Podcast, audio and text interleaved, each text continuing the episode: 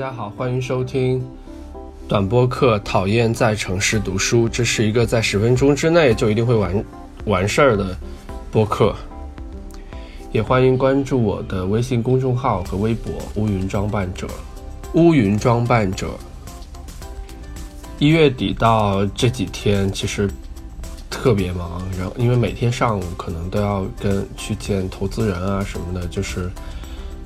嗯，播客就会有一期没一期，但是我觉得我还是会坚持做，因为是一月份的时候我做一个播客，其实并没有，嗯，说我要做成什么样子，我只是希望说我要去做一件我之前没做过的事情，呃，然后把它坚持下去，所以其实，呃，能够一直做下去就很好。就如果有一天我不再去做这个事情了。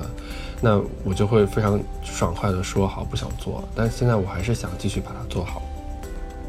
然后这几天在社交网络，特别是在微博上，可能中学生、大学生都已经放假了，所以杠精也多了起来。就当然我我在我还是有人不知道杠精是什么意思啊，就是不管你发什么内容，他都要跳出来酸一下，或者说要跳出来反对一下，以显示他的存在感。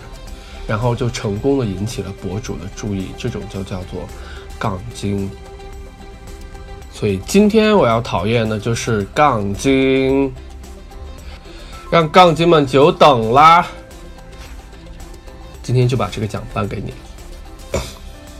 但是我不打算说我自己的事儿，我自己其实慢慢的也其实也就无所谓了，因为杠精嘛就脱黑了就好了。那我今天看到了一篇呃一个微博，这个微博。我不认识啊，就是我觉得有的事情其实挺好玩的，就是我不认识的人，但是别人说什么，但你会觉得有一种暗示在。一个叫苏迪的网友，当然人家粉丝也比我多了，我不知道在这个人的身上发生了什么事情，我也不知道就是说他为什么要写下这些东西，但是我觉得我可以把这个这个这个帖子分享给大家。啊，他原文是这样的：说朋友们不用心疼我了。呃，他我不知道这个事情是什么事情啊，就是他说我对这个事情的反应就是好笑。这个事情为什么会好笑呢？二零一六年我曾经写过一个很好笑的文章，文章的具体内容是什么什么什么什么什么。然后二零一六年的时候，我十七岁。高二是个讲道理的人，我努力讲道理，写文章，试图来摘别人给我戴的帽子。二零一七年我十八岁的时候，我我就比较喜欢骂街了，操你妈！不解释就是操你妈。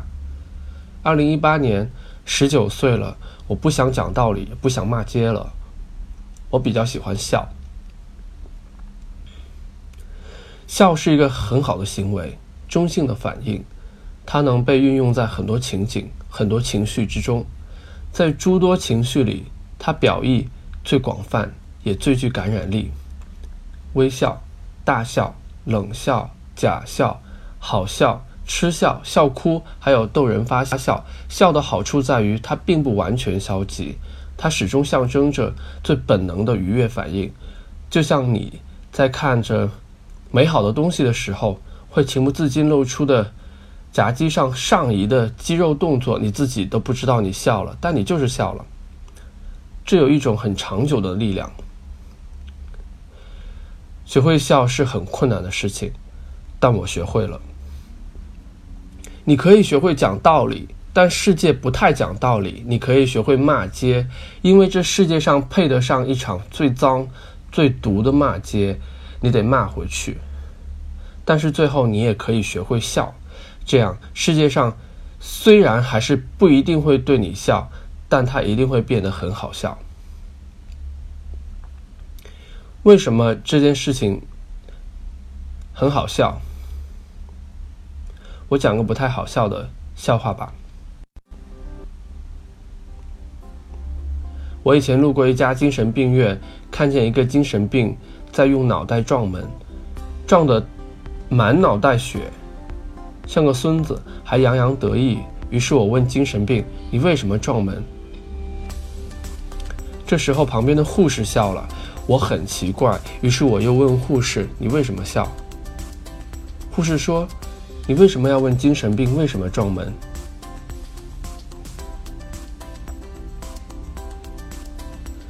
十年后，我又问：“啊，十年后我又路过这家精神病院，又看到这个精神病还在往死里撞门，脑袋都撞秃了。”我看了一眼，我看了一眼护士，我们都笑了。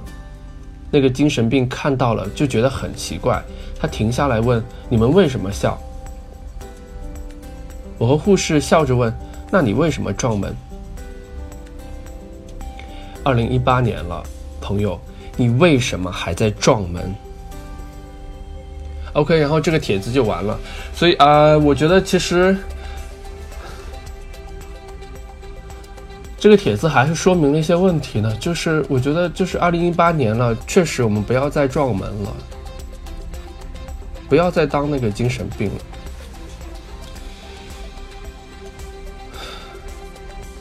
所以今天的节目就到这里吧。然后，因为今天是周六，不要把心情弄得太过于沉重。分享一个好消息，我现在我所有的公众号文章，在过去一个月里面，我的平均阅读量又重新从二零一六年的啊，从二零一七年的呃两万加，重新回到了三万，甚至呃甚甚至四万加的这样一个量级，又要给自己鼓掌了，好吧？呃，欢迎关注，也欢迎给我随时给我反馈。今天就到这儿。